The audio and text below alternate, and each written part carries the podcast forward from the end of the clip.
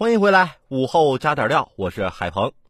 再来说说最近刷爆朋友圈的一款最新手机应用 ZAO，造。最近几天，一款以 AI 人工智能技术换脸为卖点的手机应用 ZAO 造刷爆了朋友圈。利用 AI 在手机上动动手指，通过把自己的脸替换到明星脸上，完成与偶像同台飙戏、出演经典影视剧的夙愿。这种产品设计得到追捧之余，也让受众产生了担忧。根据 ZAO 在用户协议相关内容描述，该 APP 除了可免费使用并修改你的肖像，还可以将它任意授权给自己想授权的第三方，当做信息进行贩卖。尤其是协议中“全球范围内完全免费、不可撤销、永久、可转授权、可再许可”的权利，这些关键词深深刺痛了大众的神经。虽然近日 ZAO 发布声明称没有采集任何个人生物识别特征，但仍是无法消除大众的疑虑。在大数据和智能时代，我们的数据和隐私到底是属于谁的？我们毫无疑问已经进入了一个大数据时代。众所周知，当下以深度学习为代表的人工智能，其发展的三大必须条件之一就是海量的数据。互联网，尤其是移动互联网的发展，带来了数据的爆炸性增长。人工智能也因为有了更多的可学习数据，才得以不断进化，变得越来越聪明。这样的循环逻辑难免会使人工智能的企业因利益驱动，尽可能的获取和使用更多用户的数据。但问题是，企业并不生产数据，产生数据的其实是用户，这使得企业和用户之间产生了利益矛盾。矛盾一是用户的信息以及通过企业应用所产生的新数据，其归属权到底是谁的？用户自然会认为自己是个人信息及其行为数据产生者和所有者，但企业在利益驱动下也希望因它产生的数据所有权归企业所有。矛盾二在于，无论数据的归属权在谁处，如何保证数据的安全性？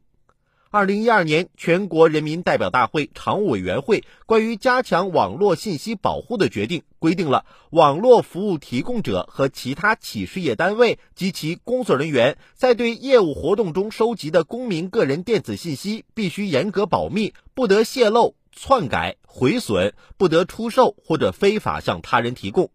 但是在 ZAO 的案例中，用户无意签署了授权协议，自愿将个人隐私授权给 ZAO 转售和再许可。这种情况下，该如何保证数据的安全性？尽管存在这些亟待理清的问题，但在当下的数据归属和使用上，那些人工智能企业显然占有主导地位，而用户则基本上还停留在小白鼠的状态。到目前为止，由于双方的信息不对称，大多数的用户都不太了解这种自己所谓数据生产者的意义，因此也不清楚自己在其中所应当有的权利。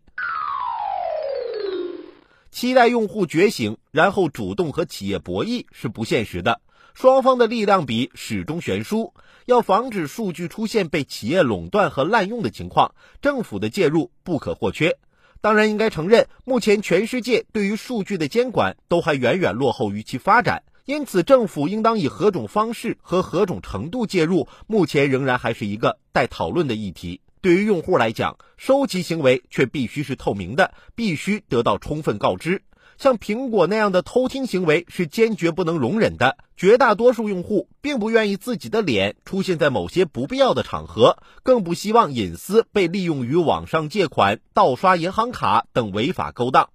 在监管暂时仍跟不上技术发展的当下时刻，用户应该更加务实，更多的关注自己的隐私保护。